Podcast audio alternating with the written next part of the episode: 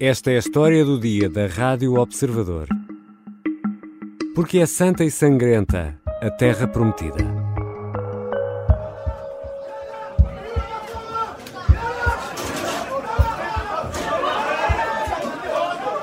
O vídeo é do jornal britânico Telegraph.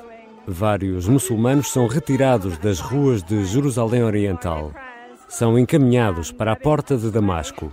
Os agentes, de bastão na mão e colete à prova de bala, vão empurrando a massa humana sem confrontos pelas ruas apertadas do souk, o mercado.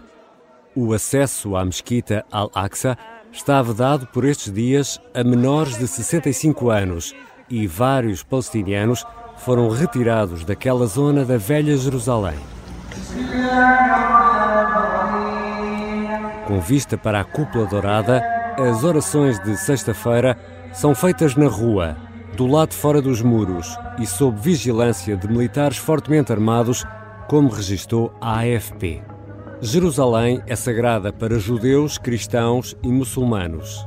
A guerra no Médio Oriente tem uma componente religiosa muito importante e é sobre isso que hoje falamos.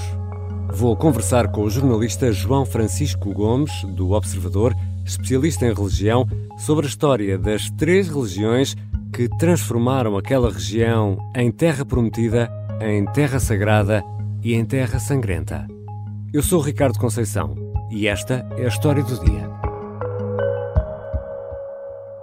Bem-vindo, João. Olá, Ricardo. Vamos de novo mergulhar num dos nossos temas favoritos, História das Religiões. Sim, para fazer um programa extraordinariamente longo novamente. E fica já o aviso, a versão FM, para quem nos ouve na rádio, será mais curta do que a versão completa. Essa fica disponível em podcast. E seria melhor, João Francisco Gomes, começar esta história por Abraão.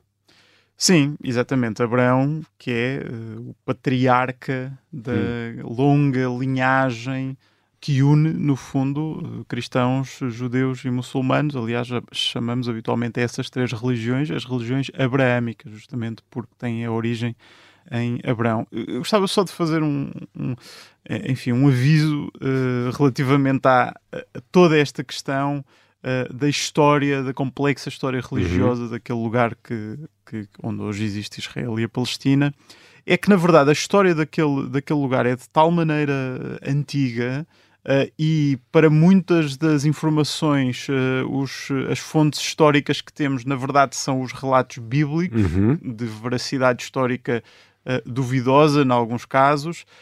mas, na verdade, é muito, é muito curioso compreender como a história daquele lugar vai de tal modo até tempos imemoriais que uh, factos históricos e relatos bíblicos a dada altura confundem-se e, portanto, a história daquele, daquele lugar é de facto uma história que cruza uh, mitos fundadores religiosos com factos históricos. E de facto, efetivamente, Abraão, essa figura uh, que, que, está no, no início de, destas três religiões, vivia em Ur e aí estamos a falar mais ou menos em que altura? Cerca de 2 mil anos antes de Cristo. 2 mil anos antes de Cristo? Antes de Cristo, portanto, portanto há 4, 4 mil, mil anos. Exatamente. Okay. Uh, vivia em Ur, uma cidade que hoje se situa, enfim, no, no atual sul do Iraque, uhum. se olharmos ali para aquela, para aquela região. E Abraão, efetivamente, o, o, o patriarca Abraão, recebe uma, uma visita, um chamamento divino que o impele a largar tudo o que tem, a pegar nele e a ir para a terra que Deus lhe prometia, onde ele deveria criar uma nova nação hum. uh, e, enfim, onde ele criaria um povo, ele e a sua descendência uh, viveriam em, em, comunhão com Deus uh, para toda a eternidade. Ora, Abraão não tinha filhos, ele, aliás, esse é um dos primeiros episódios da, desta história do povo de Deus, usamos esta expressão uhum. para, nestas três religiões para caracterizar este povo a caminhar pela história. E esse é um primeiro pedido que, que Abraão faz, faz a Deus: diz, Mas eu não tenho filhos. E uh, Deus promete-lhe que há de ter uma, uma descendência, e efetivamente acaba por ter um filho, Isaac, que por sua vez tem um filho também, Jacob. Estes são os três primeiros patriarcas, Abraão, Isaac e Jacob, são os três primeiros patriarcas deste povo de Deus, uh, de que são herdeiros os cristãos, judeus e muçulmanos. Efetivamente, Abraão faz então essa peregrinação para aquele lugar, na altura conhecido como a zona de Canaã, uma zona de facto de grande riqueza agrícola, por estar também perto uh, do rio e do mar Mediterrâneo, uhum. contrastava um pouco com o deserto de, de, toda aquela região da Mesopotâmia. E, portanto, ali Abraão assenta com a sua família e com os seus seguidores e dá início, então, à história do povo de Deus. Uhum. E é também uh, dessa altura, portanto, do, do, do neto de Abraão, Jacob, que vem o nome deste país que hoje estamos a falar, Israel. Israel, então. Jacob, segundo, lá está, novamente, relatos bíblicos, não, não é uma aula de história, uh, mas Jacob então terá lutado com um anjo, que se acredita que, que, tenha sido uma luta de Jacob com o próprio Deus, uhum. uh, e durante esse, esse episódio bíblico da luta de Jacob com o anjo, anjo muda-lhe o nome e dá-lhe o nome Israel, ou seja, aquele que lutou com Deus, é uma forma de, hum. de ler esta, esta palavra. As, as, palavras, os nomes próprios que acabam em El, normalmente estão relacionados de alguma forma com Deus, porque Exatamente. El era o Deus dos, dos hebreus. E já agora, mudado o nome de, de Jacó para Israel, uh, importa também sublinhar, só para terminar esta primeira explicação, que os filhos e os netos de Jacó, agora Israel, são as figuras que vão dar origem às chamadas 12 tribos de Israel, portanto, hum. aquela origem do povo de Deus disperso por toda aquela região. E entretanto, uma dessas tribos, não é? Os levitas. A tribo de Levi, um dos, uh, um dos patriarcas. São feitos escravos no uhum. Egito e é um escravo abandonado no Nilo e criado na corte do faraó que os conduz à tal terra prometida por Deus a Abraão. Exatamente, esse, esse escravo, uh, tal como dizias, descendente da, da tribo de, de, Levi, da tribo dos Levitas, que conhecemos como Moisés. Esta parte da história já conhecemos um pouco melhor. Sim, nem que seja pelo célebre filme de desenhos animados O Príncipe do Egito, que conta essa história. Ou Os Dez Mandamentos, com o Charlton é, é, aí, é aí que, exatamente, é, são as referências cinematográficas de cada um. Mas é aí que, é aí que vamos chegar, efetivamente. O, o povo de Deus, novamente usa esta designação que é comum nesta, nesta história. O povo de Deus é eh, escravizado no Egito durante cerca de 400 anos e Moisés, efetivamente, acaba por se converter no libertador uh, deste povo. Isto é um episódio que se situa cerca de 1400 anos antes de Cristo. Portanto, 600 anos depois exatamente, exatamente. De, de Abraão, mais de, ou menos. De, Abraão. Mas, novamente, estes marcos eh, claro, temporais valem o que valem. Tempo bíblico, não é? Exatamente. E é desse percurso em que Moisés leva o povo de Deus desde o Egito até à Terra Prometida, está relatado na Bíblia no livro do Êxodo, uhum. que significa justamente esta fuga, que acontecem, eh, enfim, factos eh, históricos ou relatos bíblicos, eh, como lhe queiramos chamar, como a abertura das águas do, do Mar Vermelho, e é também nesse percurso justamente que podemos encontrar aquilo que é a raiz religiosa do judaísmo, que é o momento em que Moisés sobe ao Monte Sinai e recebe de Deus os Dez Mandamentos, naquelas duas placas uhum. célebres que depois se tornam o símbolo dos, dos Dez Mandamentos e, e que essas placas depois são guardadas na Arca da Aliança, esse elemento absolutamente sagrado para os judeus que é onde estão guardados as, as tábuas originais dos Dez Mandamentos. Os Dez Mandamentos. E, e, e, aqui, numa recomendação cinematográfica, podem ver os salteadores da Arca Perdida. fica, fica essa sugestão. Como é que chegamos uh, a David? A bandeira de Israel tem a estrela de David, não é? Onde é que ele aparece nesta história? Depois, então, do regresso uh, à Terra Prometida, uh, sob, sob o comando de, de Moisés, o povo de Deus volta a habitar aquele lugar durante muito tempo sob a liderança dos juízes. Portanto, as hum. tribos eh, de Israel viveram durante muito tempo uh, lideradas por, por estas figuras referenciais que eram os juízes. Aliás, o profeta Samuel é conhecido por, por ter sido o último dos juízes hum. uh, das tribos de Israel, por ter sido ele também quem fez a unção do rei Saul, que é o primeiro monarca de um reino unido de Israel naquele território. As tribos é ficam todas unidas. Exatamente, de hum. unir todas as tribos numa única monarquia, numa única coroa. Portanto, é ao rei Saul que, que remonta esta ideia de um Estado unido de, de Israel. Uh, isto acontece por volta de mil anos antes de Cristo e, de facto, Saul é o primeiro monarca. David é o seu sucessor, não porque fosse filho, mas uh, enfim, a história de David seria muito longa para contarmos dois, aqui. Seriam dois episódios da história Exato. do dia. Mas é conhecido então por ser um grande líder militar. A história de, de, do combate contra Golias, uhum. que era um, um gigante filisteu, é, uh, é muito conhecida. Uh, David é também muito lembrado pelos seus dotes poéticos e musicais, aliás, serão da autoria dele grande parte dos salmos uh, da Bíblia, e é também ele responsável por conquistar Jerusalém e por transformar a cidade de Jerusalém na capital do reino, levando hum. para ali a Arca da Aliança, tal arca onde estavam que, os Dez Mandamentos. Os Dez Mandamentos. O filho de David, por seu turno, por seu turno que é o rei Salomão, uh, vai ser ele a, a supervisionar a construção do primeiro templo, onde é colocada a Arca da Aliança, com, com novamente com as, com as tábuas dos, dos Dez Mandamentos, e é também ele o responsável por, de certa forma, consolidar o poderio uh, daquele reino de Israel naquela região. Contudo, quando ele morre, e acho que é importante destacar uhum. este pormenor, quando ele morre, o território acaba por ficar dividido em dois: o reino de Israel a norte e o reino de Judá a sul ter sido depois uh, não ter sido possível manter o, o território, o território unido. Sim. E é desse templo construído por uh, Salomão que sobra agora um muro, um muro de lamentações que é um muro sagrado para os judeus em Jerusalém? Não é exatamente do Templo de Salomão, na medida em que a história do povo judeu ainda tem muitas voltas e reviravoltas para contar. Mas muito rapidamente, cerca de 600 anos antes de Cristo, os reinos de Israel e Judá são tomados pelo Império da Babilónia, que deporta todos os judeus para a Babilónia, o conhecido exílio, uh, o cativeiro da, da, da Babilónia, e nessa altura os, eh, os babilónios destroem o Templo de Salomão. Hum. Portanto, este primeiro templo uh, é destruído. Cerca de um século depois deste cativeiro, os judeus começam novamente a regressar uh, ao, ao, ao, lugar que tinham deixado e aí reconstroem o templo.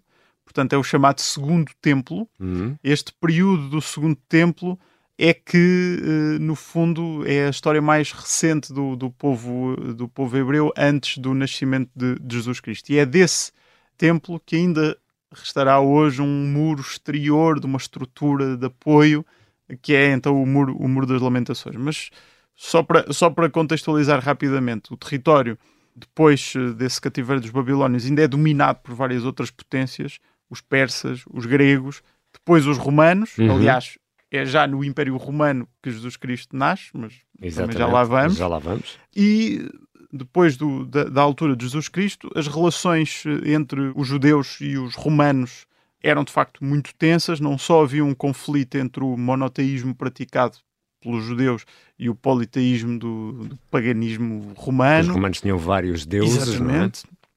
Como também havia, de facto, uma grande revolta dos judeus por causa do excesso de cobrança de impostos uh, naquela, naquela região. Portanto, há uma revolta dos judeus contra o Império Romano que resulta no ano 70 no cerco a Jerusalém por parte dos romanos e na destruição do templo, do segundo hum. templo. O templo é destruído pela segunda vez e grande parte da população judaica é expulsa, acaba por ter de fugir daquela, daquela região. Uh, e desde então o povo judaico foi vivendo sempre na diáspora, é aí que um pouco que, espalhado pelo mundo, espalhado por todo, por todo o mundo, mas de certa forma sempre com um sonho latente de regressar mais uma vez àquele território de onde já tinham sido retirados várias vezes e onde tinham sempre a regressado. A tal terra prometida por Deus a Abraão, é essa? A Abraão e depois a Moisés e depois ainda depois do cativeiro da Babilónia. E ainda damos aqui mais um salto no tempo e vamos até ao caso Dreyfus. Sim, o, o caso Dreyfus é, é um aspecto fundamental para compreender os desenvolvimentos contemporâneos deste conflito. Que já estamos no final do século XIX. Exatamente, menos, é? mas, mas só, para, só para, para dar um contexto muito rápido, depois uh, da, da saída dos judeus, a região de Israel fica sob o domínio dos romanos, depois dos bizantinos, do Império Bizantino, depois da queda do, da divisão do, do Império Romano depois ainda é capturado pelos muçulmanos, é recapturado pelos cruzados cristãos eh, e depois, isto na Idade Média, e depois ainda fica sob domínio otomano durante largos séculos até à, à Primeira Guerra Mundial. E durante todos estes séculos, uh, os judeus foram sempre alvo de todo tipo de perseguição, todo tipo de teorias da conspiração, foram expulsos de vários lugares, de Portugal, No século XV. No, no, século XV, conhecemos a história, foram perseguidos pela Inquisição, foram acusados de ser os responsáveis pelas pestes e pelas doenças contagiosas. Portanto, durante séculos, todo o tipo de teoria da conspiração e de perseguição contra os judeus. E um aspecto está na base de tudo isto: a ideia de que foram os judeus que mataram Jesus. Portanto, no fundo, é a são raiz religiosa. Jesus, são os é? assassinos é? de Jesus. Essa é a, a raiz religiosa do antissemitismo que acaba por ter uma, uma grande, um pico justamente em França no final do século XIX, no caso de Dreyfus, que se resume rapidamente, enfim, é um caso que gira em torno da culpa ou da inocência de Alfred Dreyfus, que era um militar francês, que era judeu e que foi acusado de ter passado segredos militares à Alemanha. Ora, ele na verdade era inocente e aquilo tinha sido uma forma de uh, inocentar e livrar o verdadeiro culpado, mas o caso ganhou uma, uma, dimensão tal na França e na Europa que efetivamente dividiu o país ao meio entre quem defendia a inocência e quem defendia a culpabilidade do, do Dreyfus. E esta, esta discussão pública em torno deste caso foi um dos elementos que acabou por levar à criação do movimento sionista. Hum. E este é um, é um ponto muito importante. O movimento sionista, o nome vem de Sião, portanto, a terra de Israel a que os judeus sempre sonharam regressar. E o movimento sionista tem por base uma ideia fundamental. O problema dos judeus, ou seja, a, questão judaica, mais propriamente dita, ou seja, um, o problema da perseguição histórica aos judeus, resolve-se de uma forma, criando um Estado judaico, um Estado nacional judaico em Israel, com capital em Jerusalém. Portanto, uh, voltando àquilo que, uhum. que, tinha sido o Estado de Israel há vários séculos. O Holocausto, em, uh, na, durante a Segunda Guerra Mundial, de, durante o regime de Hitler, uh, acaba por aprofundar de modo inadiável esta necessidade de resolver de uma vez por todas a questão judaica. e depois a história da criação uhum. do Estado de Israel é conhecida, acaba por ser criada em 1948, depois da, da Segunda Guerra Mundial, na sequência de uma proposta da ONU, portanto, justamente, no fundo, para cumprir este uh, sonho do povo judeu com dois mil anos de regressar a Sião. E sobre a história da fundação de Israel e Angola, atenção, chegou a ser pensada como localização possível para a pátria dos judeus, ficam duas recomendações. O episódio da História do Dia de segunda-feira passada e um explicador em vídeo do Observador, que está disponível também no YouTube, que tem o título Como o governo português quase construiu Israel em Angola. É um trabalho da jornalista Ana Moreira. Já voltamos à conversa com o jornalista João Francisco Gomes temos ainda, obviamente, de falar de cristãos e muçulmanos.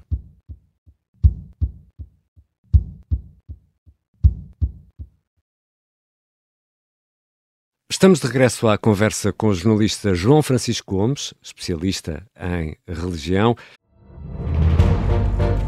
Esta é a história do padre obcecado com a infiltração do comunismo na Igreja que tentou matar o Papa em Fátima. Que raio de coincidência! no dia 13 de maio. E, a partir desse momento, o Papa Voitila nunca mais deixa de olhar para Fátima. Episódio 1 O Anticristo, em Fátima. Matar o Papa é uma série para ouvir em seis episódios e faz parte dos Podcast Plus do Observador. Um novo episódio a cada terça-feira. Os assinantes do Observador têm acesso antecipado a todos os episódios desta série, já disponíveis em observador.pt. Os Podcast Plus do Observador têm o apoio da Kia. João, seguindo aqui a ordem cronológica, e já demos aqui um salto de 4 mil anos, vamos agora andar um pouco para trás. E seguindo aqui a ordem cronológica da criação das três religiões abraâmicas, como já explicaste, temos de falar de Jesus e dos cristãos, já não de uma terra prometida, mas sim de uma terra santa. Verdade. Jesus Cristo, eh, o fundador do, do cristianismo, eh, viveu toda a sua vida nesta região de que temos estado a falar. Nasceu em Belém. Eh, era judeu? Era judeu. Esteve refugiado em criança no Egito com a uhum. sua família. Depois volta para Nazaré, passa por Cafarnaum, vai a Jerusalém várias vezes é, aliás, em Jerusalém que acaba por morrer e segundo a fé cristã, ressuscitar. De facto, é importante aquilo que dizias, que Jesus é um judeu, ou seja, quando Jesus nasce não havia cristianismo, obviamente, não é? Jesus era, era um judeu e era um judeu uh, devoto que praticava a religião, podemos até considerá-lo um rabino, não é? Uhum. No fundo, um, um, um, intérprete das escrituras.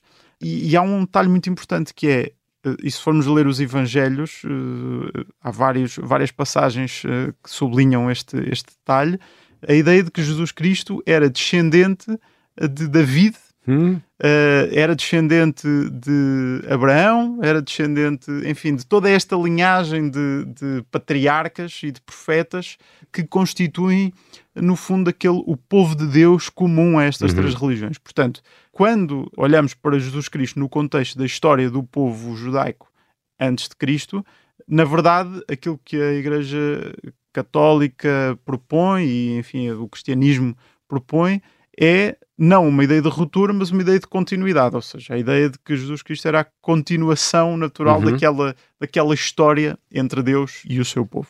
E Jesus passa a ser quem é na história da religião, porque há uma parte destes judeus que o veem como o Messias. Sim, o, o, o Messias prometido por Deus uh, para a salvação do, do seu povo.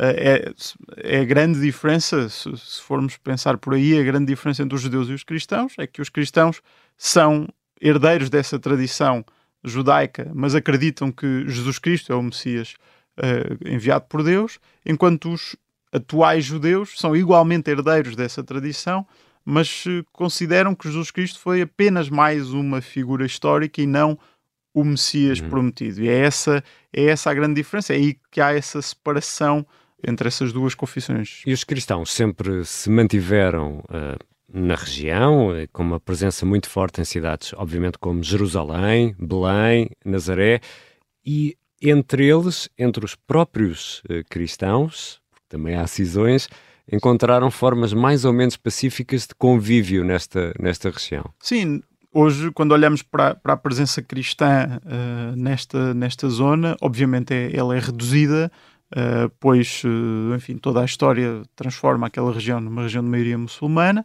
uh, mas os cristãos continuam lá presentes. Por exemplo, os católicos são essencialmente representados pelos franciscanos, que ainda são responsáveis por cuidar destes lugares santos, mas a maior denominação cristã lá presente são os ortodoxos. E a Igreja do Santo Sepulcro, em Jerusalém, uhum. que é o lugar onde se acredita que Jesus Cristo foi sepultado, é administrada em conjunto por várias denominações cristãs, hum. católicos, ortodoxos, arménios, enfim, uma série Coptas. de uh, sim, exatamente, uma, uma série de uma série de uh, denominações cristãs que hoje vêm na Terra Santa um lugar de convívio pacífico, naturalmente nem sempre foi assim, e houve uma altura em que basta pensarmos nas, nas cruzadas claro. e no modo como a Igreja Católica teve aí um dos seus capítulos mais violentos, né, um dos capítulos mais violentos da sua história, tomou Jerusalém pela violência. E já o disseste, a região tem tido um domínio essencialmente uh, muçulmano. Ora, mas se o profeta Maomé nasceu em Meca e está sepultado em Medina, uhum. como é que Jerusalém se torna a terceira cidade mais sagrada do Islão? É preciso novamente compreender que, à semelhança do judaísmo e do cristianismo, também o Islão é herdeiro de toda esta tradição abraâmica.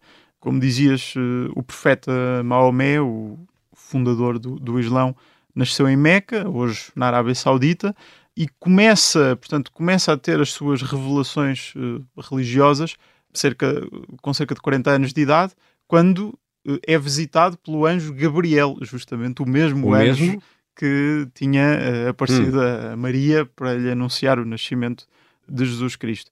E é o anjo Gabriel que uh, revela a, a Maomé o conteúdo do, do Alcorão, do livro sagrado do, do Islão.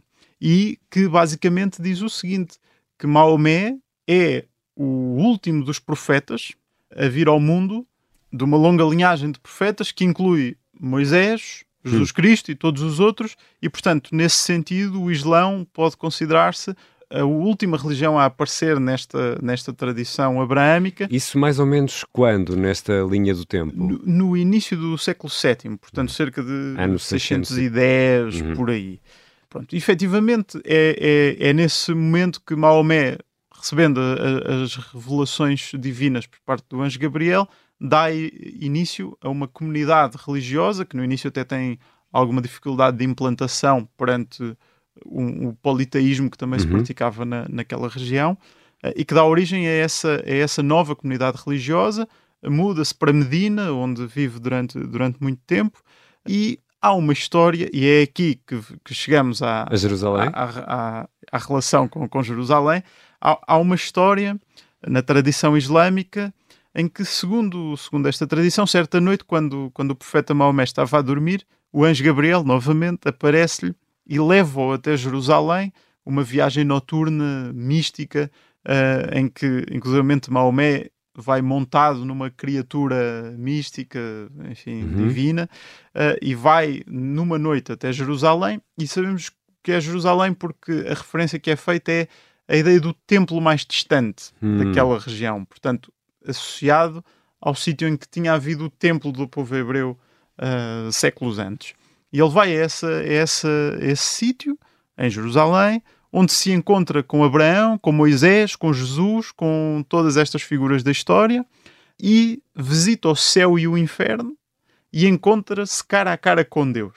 Portanto, hum. considera-se até, na, na, tradição islâmica, que Maomé teria sido a única pessoa uh, a ver o céu e o inferno em vida e depois a voltar uh, para a terra. E depois, no fim dessa noite, ele volta para o lugar onde vivia uh, e efetivamente aquele passa a ser o lugar do encontro de Maomé com Deus. Hum, e, em Jerusalém. Em Jerusalém. E é desse modo que Jerusalém, hoje na tradição islâmica, é o terceiro lugar mais sagrado para os muçulmanos. Primeiro Meca, o lugar de nascimento do Islão, depois Medina, o sítio em que está sepultado Maomé, e por fim eh, Jerusalém, o sítio em que Maomé subiu para se encontrar com Deus. Onde, eh, no local onde terá sido construído e o tal templo de que já falámos, Salomão e depois o segundo templo, uhum.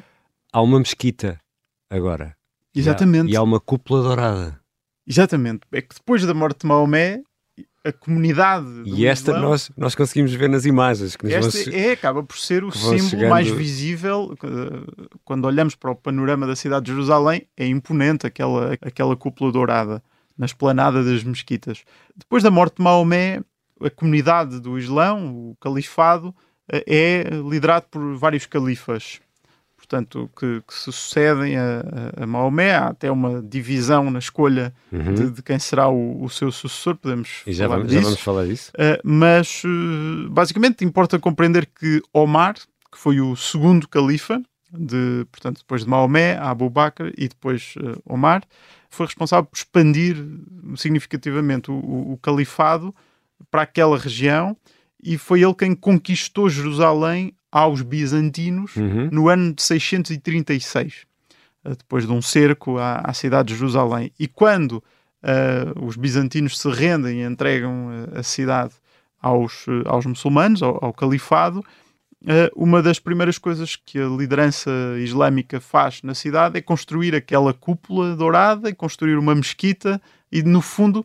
ressignificar aquele lugar hum. sagrado, ou seja, aquilo que tinha sido o templo judaico, que tinha sido o lugar da morte e ressurreição de Cristo, passa agora a ser o templo uh, muçulmano. Portanto, é, é uma cidade que, ao longo da história, foi sendo múltiplas vezes ressignificada do ponto de vista espiritual. E este, que se candidata a ser o uh, episódio mais longo da história do dia, vai prolongar-se um pouco mais, porque, João, é muito importante também falarmos aqui noutro ponto, que é a divisão entre sunitas e xiitas uh, nos muçulmanos, uh, rapidamente. Também dava já, um episódio. Também inteiro. dava, e já uh, deste aí um cheirinho do que é que é esta divisão. Sim, a, a divisão entre os sunitas e os xiitas, que são as duas grandes correntes do Islão, basicamente remonta à morte de Maomé e à divisão que se seguiu sobre quem seria o sucessor do, do profeta. Havia quem considerava que só os familiares de Maomé uhum. É que lhe poderiam suceder, estes são conhecidos como xiitas porque defendiam que era Ali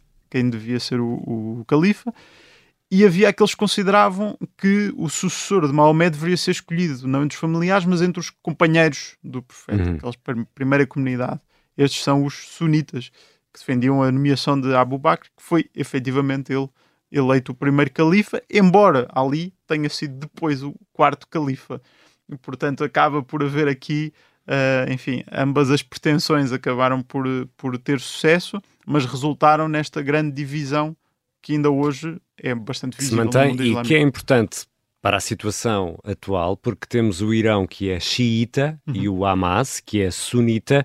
Os dois ramos não são propriamente amigos uns dos outros, mas estão unidos contra os sionistas.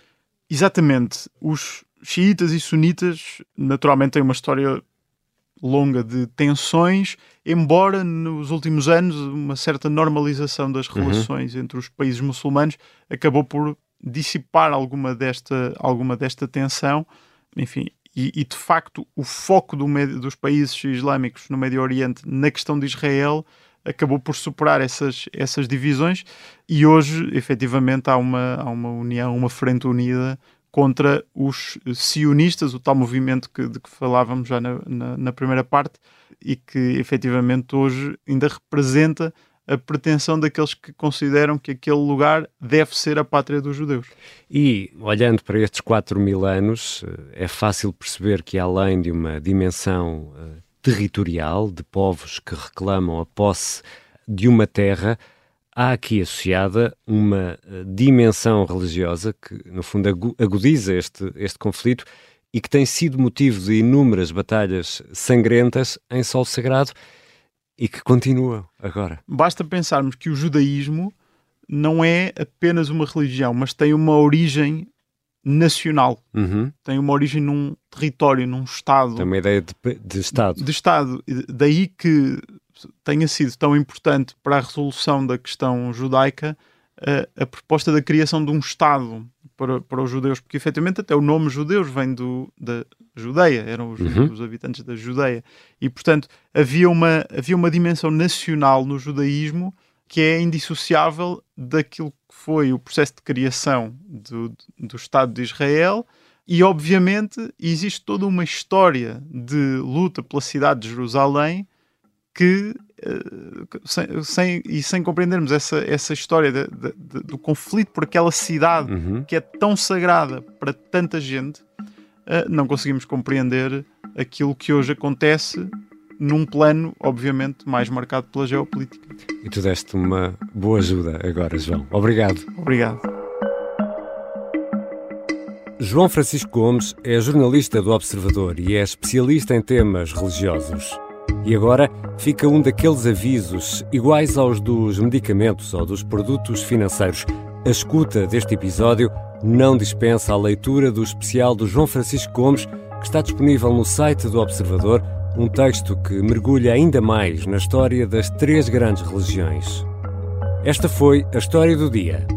E se gostou deste episódio, por que não partilhá-lo com um amigo ou um familiar? Para nós é mesmo muito importante essa partilha e nada bate o passa-palavra. A sonoplastia é da Beatriz Martel Garcia, a música do genérico do João Ribeiro. Eu sou Ricardo Conceição. Até amanhã.